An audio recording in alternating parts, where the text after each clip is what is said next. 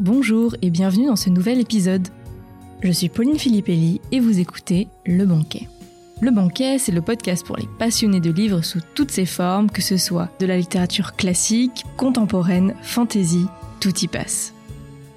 Dans la rubrique intitulée Livrez-vous, je me fais un petit gueuleton littéraire avec un invité pour qu'il nous partage son livre coup de cœur. Cette semaine, je reçois Fiona pour parler du livre Le pavillon des combattantes d'Emma Donoghue.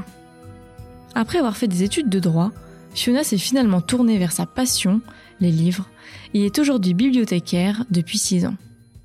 Le roman historique dont elle va nous parler est un huis clos qui devrait passionner nombre d'entre vous, parce qu'il se déroule en 1918 à Dublin, en pleine pandémie de la grippe espagnole. Cette pandémie vient s'ajouter aux horreurs de la Première Guerre mondiale et plonge le pays un peu plus dans le chaos. L'histoire se déroule dans une maternité où sont placées les femmes enceintes contaminées par ce virus mortel. Nous voilà plongés dans la tête de Julia, une infirmière, qui va se battre pour sauver ces femmes, souvent seules et très jeunes. Avec ce que nous vivons depuis plus d'un an avec la Covid-19, ce livre est d'autant plus passionnant. Voici donc ma discussion avec Fiona sur le pavillon des combattantes d'Emma Donoghue. Bonjour Fiona, je suis vraiment très contente de t'accueillir sur le banquet. Bonjour Pauline, bah, je suis ravie aussi euh, d'être ici. Aujourd'hui, on va parler ensemble du livre Le pavillon des combattantes d'Emma Donoghue, qui t'a beaucoup marqué. Avant de parler du livre, est-ce que tu peux nous parler un peu de toi, de ton parcours de lectrice, de ton type de lecture? Oui, avec plaisir. Eh bien, moi, donc, euh, je m'appelle Fiona, voilà. Ben, j'ai toujours lu, en fait, euh, vraiment depuis toute, toute petite. Euh, je savais lire en grande section de maternelle. Voilà, j'ai passé mon enfance dans les livres. Puis voilà, j'ai, je me rappelle très bien dévorer les romans jeunesse de la bibliothèque. J'étais vraiment tout le temps, tout le temps avec un livre à la main, en marchant, en mangeant, toute la journée. Donc, ça remonte vraiment à très loin. Et, euh, puis aujourd'hui, ben voilà, c'est une passion qui continue. Euh, je suis une lectrice vraiment éclectique. J'ai euh, des lectures vraiment variées. Après, j'ai une grosse préférence pour tout ce qui est roman historique. C'est vraiment ce que je préfère, on va dire. Mais je lis bah, des romans contemporains plus classiques, de la bande dessinée, des romans qu'on dit feel good. Euh, je vais aussi lire mhm. des albums pour enfants ou des romans jeunesse. Voilà, je, je lis vraiment plein de choses euh, différentes. D'accord, oui, tu as, vraiment euh, un goût pour la lecture en général. C'est ça. Et du coup, je crois que tu es bibliothécaire. Du coup, tu en as fait vraiment de ta passion un métier, quoi. Oui, voilà. En fait, ben, j'ai un peu abandonné la lecture pendant mes années lycée. Euh, je suis après, euh, je me suis dirigée vers des études de droit et puis euh, ben là j'ai eu à nouveau envie de lire beaucoup et, et, puis voilà l'idée de devenir bibliothécaire a commencé à germer dans mon esprit donc après mes cinq ans de droit ben, je me suis réorientée pour être bibliothécaire et aujourd'hui c'est mon métier. D'accord. Super. Alors, tu avais envie de nous parler du livre, donc Le pavillon des combattantes. Est-ce que tu pourrais commencer par nous dire pourquoi tu as lu ce livre? Comment tu l'as découvert? Oui, euh, bah alors moi du coup vu que je suis bibliothécaire et qu'en plus bah, j'ai euh, mon blog et euh, bah, mon compte Instagram, je surveille vraiment avec attention les parutions euh, bien en amont parce que voilà en plus les éditeurs m'envoient leur catalogue donc comme ça je choisis un peu ce qui me fait envie et j'ai donc découvert ce livre dans le catalogue de presse de la Cité pour leur rentrée littéraire cette année. Et puis tout de suite, en fait, le nom de l'autrice, donc Emma Donoghue, m'a interpellée parce que j'en avais déjà entendu parler d'elle par son roman le plus connu qui était Room. Il y a ah peut-être des personnes qui écoutent le podcast qui l'ont lu, puisque ça a été vraiment un gros best-seller qui a d'ailleurs été adapté au cinéma. Donc voilà, quand j'ai vu son nom déjà, ça m'a interpellée. Puis j'ai vu que c'est un roman historique, donc euh, tout ce qui est euh, historique, moi, me passionne vraiment. Tout de suite, oui, ça t'a euh, sauté à l'œil. Ouais, exactement. Donc j'ai su que ça correspondait à mes goûts. En plus, c'est une autrice. Je lis beaucoup, beaucoup d'autrices. C'est vraiment la majorité de mes lectures. Euh, en général, roman historique écrit par une femme, j'y vais hmm, direct. c'est tout de suite. voilà, je vais souvent voir aussi les notes en fait sur Goodreads. Je sais pas si tu connais euh, ce Ah oui, oui, tout à fait. Ouais, je m'en sers en fait parce que bah, les gens ils notent euh, à l'étranger euh, où les livres ils sortent avant chez nous et du coup ça me permet de voir les notes un peu qu'ils ont eues. Ah d'accord. Et j'ai vu qu'il était bien noté donc tout ça a fait que je me suis dit il faut vraiment que je lise ce livre donc je l'ai lu voilà pour la rentrée je me lance. Ouais exactement. ok, super.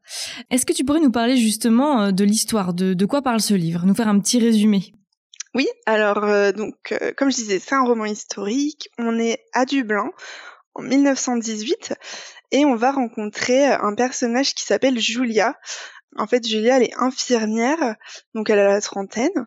Et euh, la particularité de ce roman, donc, c'est qu'on est en 1918, donc en pleine Première Guerre mondiale, mais c'est aussi une période au cours de laquelle il y a eu la grippe espagnole.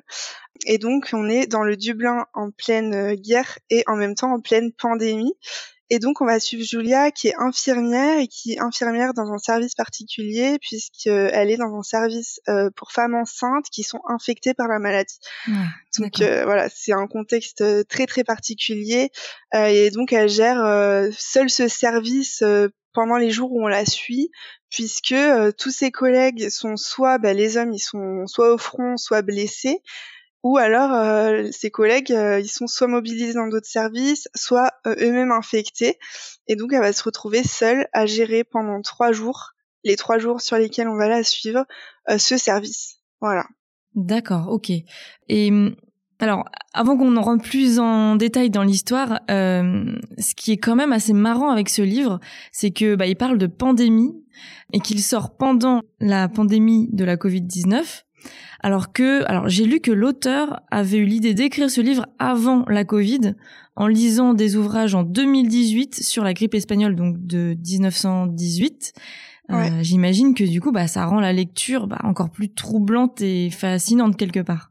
Oui, en fait, euh, elle l'a écrit à l'occasion des 100 ans de la grippe espagnole. Et en fait, le Covid est arrivé, le texte, je crois qu'il était terminé ou presque terminé. Enfin, il y a une histoire comme ça. Et du coup, ils ont un peu accéléré la parution parce que bah, c'était vraiment d'actualité pour le coup. Ah bah oui. Et euh, voilà, au niveau éditorial, c'était intéressant aussi pour ça. Mais en fait, oui, c'est très particulier de lire un livre euh, sur une pandémie alors qu'on en vit une soi-même dans une autre période de l'histoire. Et euh, d'ailleurs, j'avais lu un autre livre comme ça, c'était euh, La fièvre de Sébastien Spitzer qui était sorti au tout début du Covid et pareil, c'était une autre pandémie, hein, une ah. autre période, mais c'est vraiment rigolo en fait comme l'histoire se répète. Enfin, c'est pas rigolo, mais c'est curieux en fait de voir à quel point ça se répète. oui, oui, voilà. C'est puis, enfin, ce qui doit être dingue, c'est de voir les personnages évoluer là-dedans, leur questionnement. Enfin, quelque part, on se reconnaît encore plus. Je pense que si on n'avait juste pas vécu du tout la Covid, là, il y a vraiment un, un double effet euh, pour vraiment être dans la tête du personnage, quoi. J'imagine. Ouais, exactement. En fait, on s'identifie d'autant plus, on, est presque encore plus immergé dans l'histoire. Déjà que quand on lit, normalement, on est bien immergé dans une histoire, mais là, ça résonne tellement avec notre quotidien, ouais. même si forcément il y a des points différents. Mais il y a tellement de points communs aussi que forcément, ouais, ça, ça rend la lecture euh, marquante pour ça aussi. Ouais, ouais, j'imagine. Ok. Et euh, pour en revenir à l'histoire, on est donc dans la tête de Julia, qui est donc infirmière, tu nous l'as dit. Euh, on est plongé dans son quotidien, euh, dans cette unité, enfin cette maternité plutôt, où sont placées donc les futures mères qui ont qui ont eu la grippe espagnole, c'est bien ça? Alors elles sont actuellement euh, malades en fait. C'est des femmes qui sont malades. D'accord, ok. Ben, en fait, ce que je trouvais super intéressant avec ce livre, c'est vraiment le point de vue parce que voilà, on vit la Première Guerre mondiale, mais pas sur le front avec des soldats comme on peut avoir l'habitude, mais vraiment à travers les yeux de femmes en fait, un peu comme si on était dans les coulisses, un peu si je peux dire ça, dans ce milieu qui est vraiment pas très particulier, j'ai envie de dire, où il y a vraiment la vie et la mort qui se côtoient. Est-ce que tu peux nous en parler un peu plus? Parce que ça change vraiment de ce qu'on peut voir d'habitude. Est-ce que tu peux nous parler de ça justement? Euh, oui, c'est vrai que en plus je lis beaucoup de romans euh, en période de guerre mondiale parce que j'aime beaucoup, euh, bah voilà, lire sur ces sujets-là. Et euh, j'ai trouvé ça vraiment différent en fait d'aborder un aspect bah, plus du côté des civils, on va dire, pas forcément des soldats. Et au final, la guerre, en fait, elle est en arrière-plan de ce livre, et ça nous rappelle aussi que bah, la vie ne s'arrête pas, même si bah, le conflit déchire le monde, en fait, il y a aussi cette pandémie-là qui rend la période doublement difficile, en fait. Hmm. Et avec euh, des femmes euh, qui sont indispensables parce que bah, il y a justement des femmes comme dans le service de Julia, qui sont euh, en train de donner naissance ou sur le point de donner naissance à des enfants. Voilà, on a besoin de médecins, on a besoin de personnel soignant. Et voilà, ça nous permet aussi de voir tout cet aspect-là qui est souvent invisible quand on parle de guerre mondiale. Ouais, ouais, ouais. Et, et, je me demandais comment, enfin, comment la guerre est retranscrite, euh, Parce que voilà, on n'est pas sur le front, donc comment on sent cette tension de la guerre alors qu'on n'est pas sur le front En fait, c'est vraiment, je me demande comment elle a fait ça. Alors on la sent avec des personnages qui gravitent autour. On voit bien que les ah hommes que mm. croise Julia, euh, notamment son frère, euh, sont marqués par ça. Euh, on sent bien qu'il y a peu d'hommes aussi. Mais après, ça reste vraiment en fond de l'histoire, et c'est ça qui est, qui est fort aussi, c'est que vraiment l'autrice, elle s'est concentrée, enfin, elle nous fait presque même oublier que c'est la guerre, parce qu'il y a cette pandémie qui prend toute la mm. place dans le quotidien euh, bah, des personnages mais elle est bien, elle est bel et bien là, et c'est aussi ce qui fait que l'époque est doublement difficile, c'est qu'il y a et une guerre et une pandémie, et, euh, ça fait beaucoup. Oui. J'imagine que du coup on ressent beaucoup les conditions rudimentaires en fait du coup de cette fin et oui. de ouais de la pandémie dans le sens où ben du coup vu qu'il y a la guerre et la pandémie ça rend vraiment très compliqué son quotidien en fait à, à Julia. Bah oui, et puis il faut imaginer euh, que nous, à notre époque, euh, les hôpitaux sont saturés, faut imaginer euh, si en plus il y avait une guerre où déjà ils ont pas nos moyens euh, médicaux euh, d'aujourd'hui mm. et en plus il manque beaucoup d'hommes qui étaient dans le milieu médical puisque c'était un milieu notamment beaucoup masculin à l'époque. Donc voilà, enfin ouais, faut se rendre compte nous si on avait une guerre en plus du Covid, enfin ça serait vraiment compliqué et donc c'est aussi ce qui fait que ça rend le livre très intense en fait. Ouais. D'accord, ouais, ouais, d'accord, je, je, vois bien ce que tu veux dire. Et, et d'ailleurs, j'ai cru comprendre qu'il y avait en quelque sorte trois personnages principaux. Enfin, donc on a Julia qui est l'infirmière, mais on a aussi une médecin, une bénévole qui font leur apparition. Est-ce que tu peux nous parler de ces deux autres femmes qui a priori euh, sont aussi importantes dans l'histoire et qu'est-ce qu'elles apportent justement au récit? Oui. Euh, alors on a déjà le docteur Lynn qui est euh, plus loin, enfin plus lointaine dans le récit. Enfin, elle est plus en fond de l'histoire, on va dire. Elle est pas du tout au, centre. Euh, mais euh, rapidement, Julia va entendre parler d'elle parce que c'est la médecin du service. Et en fait, il y a des rumeurs qui circulent sur cette femme qu'on ne voit pas beaucoup, comme quoi elle serait recherchée par la police parce qu'elle est engagée politiquement. Voilà, donc elle dérange en fait aussi parce que c'est une femme et que des médecins femmes, ah euh, c'était très rare hmm. en 1918. Donc il y avait ce personnage-là qui est fascinant et euh, on va apprendre un peu plus à la connaître au fil, euh, au fil du livre. D'ailleurs, euh, l'autrice s'est inspirée de bah, d'une femme qui a vraiment existé. Hein. C'est une, une, vraie femme en fait qui a été emprisonnée et qui a créé un hôpital pour enfants. Bref, elle a eu un rôle dans l'histoire, donc c'est intéressant de la ah découvrir. ouais. Et après, il y a une autre femme qui s'appelle Bridi qui est une, petite bénévole en fait qui va passer par là et qui va être mise un peu dans le service de Julia parce que bah, Julia est seule donc elle a besoin d'aide. Et donc c'est une, une, jeune femme en fait euh, qui va l'assister au quotidien dans ses missions. Et ce qui euh, enfin, elle a une histoire un peu particulière qu'on va découvrir au fil du livre. En fait, elle vit dans un couvent euh, et euh, donc voilà, elle, elle, ne sait absolument rien euh, de l'univers médical. Et pourtant, elle va être essentielle à Julia euh, dans l'exercice de ses missions et elles vont créer des liens. Ouais, c'est c'est un personnage qui a une grande place et qui rend le livre encore plus beau. D'accord, oui, elles apportent chacune euh, quelque chose au personnage principal, elles enrichissent un petit peu le récit avec d'autres aspects. c'est ce que je comprends de ce que tu dis. Exactement. Ouais, ouais, exactement. Ok, oui. Et et notamment, enfin, de ce que j'ai cru comprendre à travers le personnage de Brady, l'auteur aborde le thème de la maltraitance en fait dans les orphelinats. Enfin, on va pas en dire trop, mais c'est ce que j'ai cru comprendre euh, qu'il y avait ce thème-là en, un peu en trame de fond aussi, et euh, que du coup, elle fait aussi une critique en quelque sorte des religieux qui accablent ces femmes-là. J'ai l'impression que c'est un peu une, oui, qu'elle dénonce un peu les abus qui ont été commis euh, à cette époque-là par les institutions religieuses notamment. Oui, euh, ça, on va aussi le découvrir au fil du livre jusqu'à la toute fin. D'ailleurs, c'est un sujet qui reste euh, également dans le fond de l'histoire et qui est vraiment intéressant. Euh, moi, j'ai lu pas mal de choses aussi sur ça et en effet, la parole se libère de plus en plus sur bah, ces institutions religieuses qui ont exploité des enfants, qui ont accueilli des femmes enceintes, souvent hors mariage, souvent jeunes, etc. Et, euh, et Brady bah, vient de cet endroit. Et en effet, euh, oui, je trouve que c'est un peu un roman engagé sur ce sujet qui, qui a le mérite de le mettre en lumière pour qu'on se souvienne un peu euh, bah, de ces actes-là et de ce que ces femmes ont pu vivre en fait. Et justement, c'est en rencontrant Julia que euh, elle va ouvrir les yeux sur beaucoup de choses, Bridie, et, et la rencontre entre les Hmm. deux, ça met aussi en lumière ce qu'elle vit dans ce couvent-là. Oui, oui, d'accord. Oui, elle apporte un éclairage supplémentaire euh, sur la société de l'époque, en fait, à travers ce personnage. Exactement, sur le traitement bah, des, des filles mères, comme on disait, euh, ou des orphelins, Oui. voilà, ce genre de choses. D'accord. Ok. Et une question que je me pose, euh, c'est en gros, bah voilà, il y a 100 ans qui nous séparent de cette pandémie de la grippe espagnole. Quelles sont les similitudes en fait euh, bah, entre ce qu'ont vécu ces gens à l'époque et ce que nous on est en train de vivre en ce moment? C'est vraiment un truc que je me demande parce que voilà, c'est assez fascinant de se dire que c'était il y a que 100 ans en fait finalement. Et en même temps c'est c'est loin et en même temps c'est proche.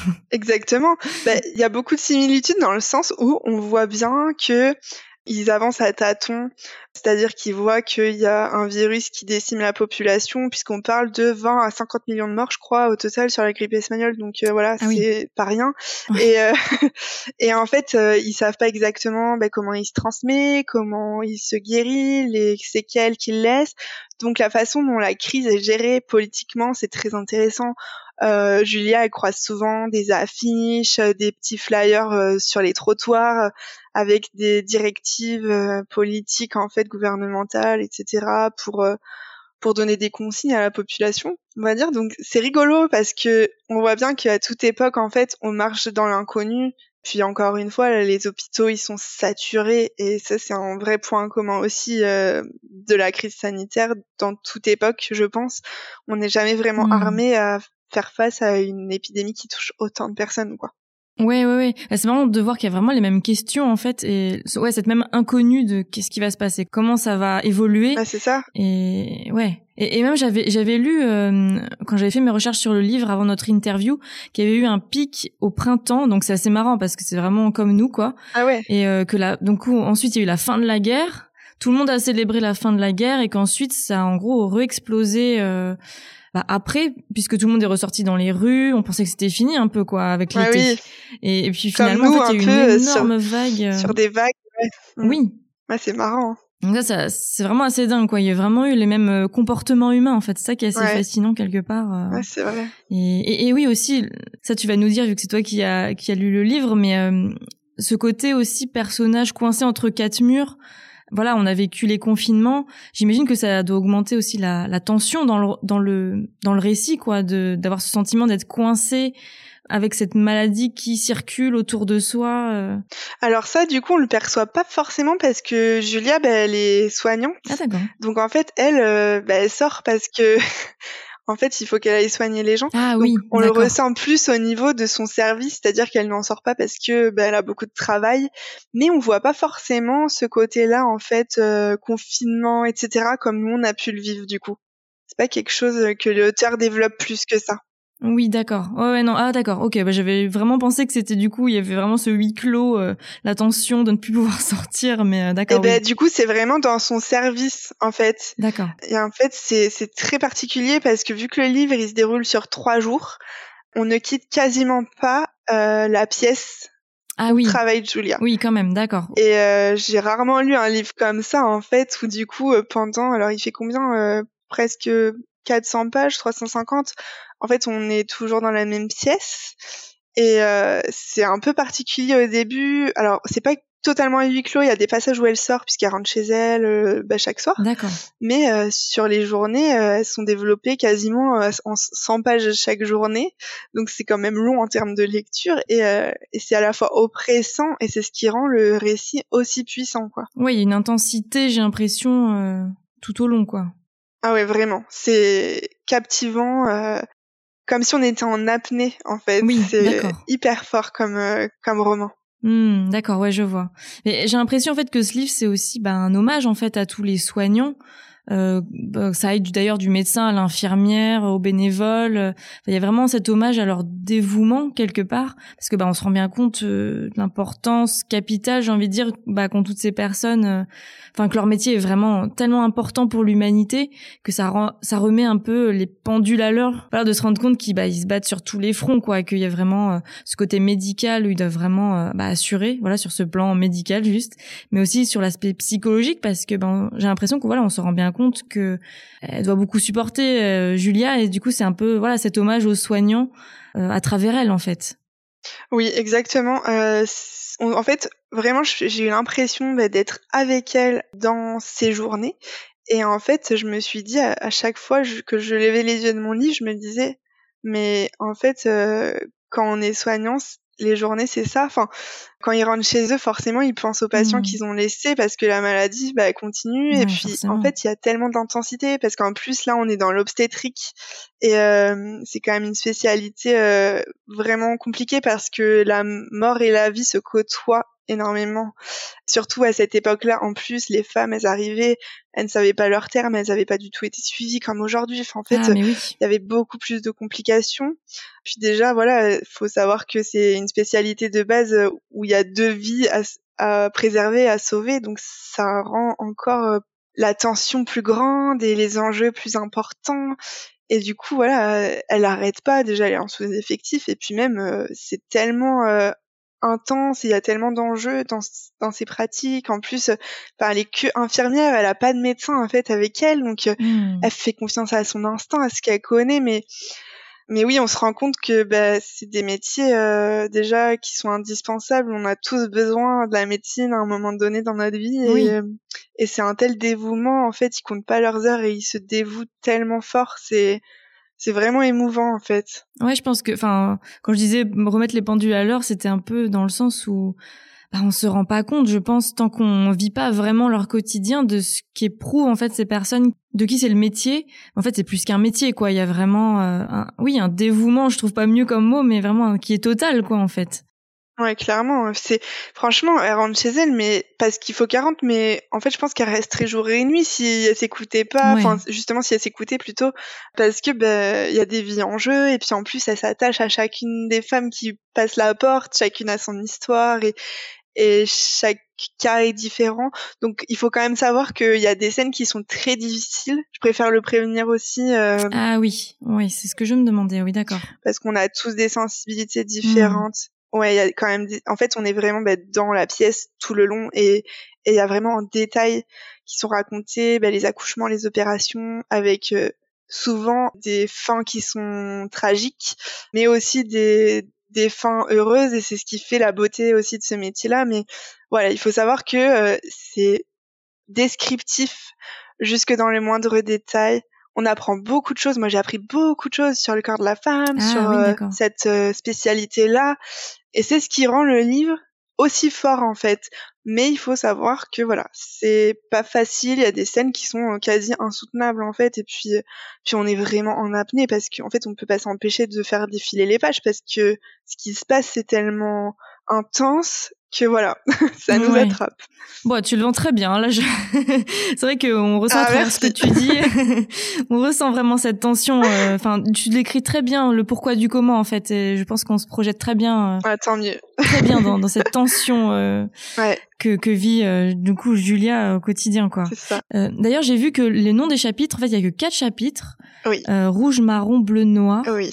Et j'ai lu, alors tu vas nous en peut-être pouvoir nous en dire plus, mais que c'était du coup lié à la couleur que prend la peau aux différents cycles de la maladie. Donc je sais pas si, enfin je sais pas ce que tu peux nous dire là-dessus. Ouais, alors en fait la forme du livre en lui-même est très intéressante. Alors c'est perturbant au début parce que c'est les seuls chapitres, donc il y a quatre parties et c'est tout, il n'y a pas de chapitres. Mmh. Donc moi par exemple, je suis une lectrice qui fonctionne beaucoup au rythme des chapitres et tout. J'aime bien les chapitres courts, donc au début ça m'a vraiment désarçonné. Je me suis dit oulala, un chapitre qui fait 100 pages. Euh, ouais. ça va être long et tout. Et en fait, euh, non, mais c'est extrêmement bien fait parce que, bah, oui, en effet, c'est les étapes euh, de la maladie. En fait, ces couleurs-là, elles ont une raison d'être. Et c'est aussi en lien avec l'histoire. Et euh, en fait, le nom des parties, c'est puissant à elle seule. En fait, c'est voilà. Je veux pas trop en dire, mais c'est là pour une raison et c'est très bien trouvé. D'accord. Oui, il y a vraiment un lien avec le récit. Exactement. D'accord. Ok. Ouais, ouais. C'est c'est pour ça que je me posais la question. C'est vrai que quand j'ai vu ça, je me suis dit oula, c'est c'est c'est ouais, ça doit être désarçonnant et en même temps ça a un sens. Donc c'est ça qui est génial. C'est pas juste essayer faire un petit euh, délire sur les couleurs. C'est vraiment un sens. Euh. Mais du coup, ça montre aussi que, enfin, ça montre aussi que dans le livre est vraiment étudié euh, la maladie en fait, l'impact qu'elle a sur le corps humain et c'est c'est l'évolution qu'elle a en fait chez le malade, voilà. Et il y a vraiment beaucoup de médical dans ce texte et on apprend plein plein de choses. J'ai trouvé que c'était très bien mmh. documenté et vraiment très bien écrit d'ailleurs. Mais d'accord, ok. Et, et, du coup, qu'est-ce qui t'a plu toi dans, dans ce livre? Qu'est-ce qui t'a le plus marqué? Qu'est-ce qui t'a le plus touché en fait? Eh ben, comme je disais, c'est vraiment euh, à la fois la construction et l'intensité, c'est-à-dire que de par sa forme, euh, ce huis clos, ces quatre parties, ces parties qui représentent une seule journée à chaque fois, enfin quasiment. J'ai, en fait, quand je les, c'est très rare en fait parce que je lis vraiment beaucoup depuis très longtemps, donc en fait des livres, je commence à en avoir lu vraiment beaucoup. Euh, et en fait, c'est vraiment rare que je ressente une sensation d'avoir jamais lu encore un livre pareil. Ah oui. C'est-à-dire que c'est rare les livres où je me dis j'ai jamais lu ça avant, rien de tel, en fait, rien qui ressemble dans la forme, rien qui ressemble dans les émotions vécues. Hmm. Et, euh, et j'ai vraiment vécu des émotions d'une intensité que j'ai envie très rarement en lisant. Et c'est vraiment ça qui fait que ce livre m'a énormément plu et également bah, son sujet euh, parce que ça m'a appris plein de choses et ses personnages, c'est je trouve euh, vraiment féministe aussi comme comme roman. Il y a beaucoup beaucoup d'émotions, on s'attache beaucoup à elle et c'est aussi dur que beau et voilà. C'est tout ça. Mmh, ouais, je, je comprends, ouais, d'accord. Et, est-ce qu'il y a un passage en particulier qui, qui t'a marqué ou, ou ému peut-être euh, euh, ben, la fin m'a particulièrement bouleversée. Euh, je trouve qu'elle a conclu le récit euh, d'une manière euh, vraiment belle. Après, je vais pas trop en dire parce que ce serait dommage, mais oui, non. Mais la fin et puis après, il y a des forcément des passages où j'ai vraiment retenu mon souffle. Mais vraiment sur l'ensemble, il y a tellement de passages marquants dans ce livre, quasiment chaque page, que je pourrais pas en sortir une en fait. Oui, en choisir un. bon, en tout cas, c'est super que tu nous dises que la fin t'a particulièrement marqué parce que c'est souvent un peu euh, bah, le la bête noire quand on sait pas si ça la boucle va être bouclée, on va être satisfait de la fin du livre. C'est comme euh, n'importe quel euh, voilà comme un film, tout ça. Si la fin est pas terrible, alors on reste sur notre fin justement. Ben non, moi elle m'a plu. Après, forcément, on peut trouver bah, des, enfin, on peut se dire qu'on aurait aimé qu'il y ait des, des personnages qui soient plus aboutis, peut-être. Mais moi, je, franchement, je trouve ce livre euh, parfait comme il est. Oui, il y a des points euh, qui nous sont pas forcément euh, racontés, mais je trouve aussi intéressant euh, que le lecteur il imagine des choses et puis puis voilà après euh, moi c'est vrai que j'ai tout aimé quoi. Ouais d'accord. Franchement tu t'en parles vraiment très bien c'est c'est super euh, inspirant en fait euh, on a vraiment envie de se plonger dedans en fait quand on parle. Ah bah génial. Donc merci Je beaucoup. suis contente. Bah écoute, pour clôturer cet épisode, est-ce que tu pourrais nous partager un, un film ou une série qui t'a particulièrement marqué, du coup, ou que tu aimes particulièrement, tout simplement? Ouais. Bah alors j'ai pensé à la dernière série que j'ai regardée. Enfin, c'est même pas que je l'ai regardée, c'est que je l'ai dévorée. c'est The Last Kingdom. D'accord. Je sais pas si tu l'as vu. Alors non. Donc je l'ai vu sur Netflix. Euh, donc c'est une série historique. Hein, pour changer, on aura compris que c'est oui. ce que je préfère. Et donc c'est sur l'histoire de l'Angleterre en fait. On est au 9e siècle, à une époque où euh, l'Angleterre elle en fait c'était constituée de plusieurs royaumes et où euh, les Saxons et les Danois ils se disputaient un peu les territoires. Et donc on va suivre un personnage qui va avoir son rôle à jouer dans cette histoire-là. Et j'ai adoré cette série. C'est un peu dans le même style que Viking pour ceux qui ont vu Viking, ah, mais j'ai trouvé bah que c'était vraiment oui, mieux. Ah, c'est vrai. Mais pour moi, c'est ah bah. vraiment mieux que Viking. Ah Ouais. ouais. C'est mieux en termes de rythme, en termes d'action. Euh, je trouve qu'on s'attache plus au personnage. Euh, à partir du milieu de saison 2, j'ai été complètement accro. D'accord. Il se passe énormément de choses. Il y a aussi euh, des ellipses temporelles qui sont vraiment intéressantes parce que du coup, on avance dans les périodes assez rapidement des fois. Et du coup, bah, l'histoire, elle avance vraiment. Et en fait, c'est hyper euh, prenant, quoi. Donc, j'ai dévoré les quatre saisons. Je suis en attente de la cinquième et il y aura un film qui viendra Ah. clôturer la série après. Voilà. Ah oui, d'accord. Et je vous la conseille vraiment. C'est très intéressant sur l'histoire de l'Angleterre. Et vraiment, les personnages, ils sont hyper attachants. Et voilà. C'est génial. Ok. Ah bah écoute, euh, ouais, tu pareil, tu me le vends bien parce que franchement Viking j'ai vraiment adoré donc euh, là si tu me dis que c'est ça en mieux, euh, Ben, regarde, euh, tu me diras, mais ouais. tu devrais aimer, je pense. Ouais, c'est le même style de série quand même. hein. Hmm, d'accord. Ah bah oh bah super parce qu'en plus là je- j'étais justement en train de me dire qu'est-ce que je vais bien pouvoir? Parce qu'il y en a tellement en fait des séries on sait plus trop quoi regarder. Ouais, euh, c'est sûr. Bah là du coup bah, bon, bah c'est bon c'est noté, je c'est celui-là le prochain sur la liste. Ah, parfait. Tu me diras si ça t'a plu. Ça marche. bah écoute, franchement, merci beaucoup. Euh, c'est, enfin, vraiment, merci pour euh, le partage de cette lecture. Euh, merci d'être venu nous en parler de ce livre qui fait du coup, bah, je pense écho un peu à tout le monde. Hein. Franchement, c'est, c'est vraiment dingue toutes les similitudes, je pense qu'il peut y avoir entre cette pandémie, bah, qui a quand même 100 ans, hein, et bah voilà, on connaît toujours les mêmes problématiques, donc je pense que c'est vraiment, ça parlera vraiment un, peu à tout le monde. Ben avec grand plaisir. C'était vraiment chouette. C'était mon premier podcast. et j'ai vraiment adoré l'expérience et j'espère que j'aurai donné envie à plein de lecteurs de plonger dans ce roman pas comme les autres. Bah franchement, je, je n'en doute pas du tout parce que vraiment t'en as très bien parlé. Et, et d'ailleurs, je euh, comment dire, je voulais dire aussi qu'on peut te retrouver sur ton blog parce que t'as un blog littéraire comme tu le disais au début qui s'appelle Little Pretty Books. Donc du coup, tu as une page Instagram aussi, donc euh, voilà, les gens peuvent te retrouver euh, sur ton blog et sur ta page Instagram. exactement. Merci beaucoup Fiona. Bah, merci à toi Pauline, c'était super chouette et puis à une prochaine. Cet épisode est maintenant terminé. J'espère qu'il vous aura inspiré et donné une nouvelle idée de lecture. N'hésitez pas à venir me dire ce que vous en avez pensé sur Instagram sous le post de l'épisode. Je serais vraiment ravie d'avoir votre avis, vos ressentis, donc vraiment n'hésitez pas à m'écrire en commentaire ou bien directement en message privé si vous préférez. Une dernière chose, si cet épisode vous a plu, n'hésitez pas à en parler autour de vous, à le partager et à me mettre une note 5 étoiles pour m'aider à donner de la visibilité à mon podcast. En plus de me mettre du baume au cœur, ça m'aide vraiment. Merci beaucoup à tous ceux qui prendront le temps. Quant à moi, je vous dis à la prochaine pour vous rassasier avec un nouveau banquet littéraire.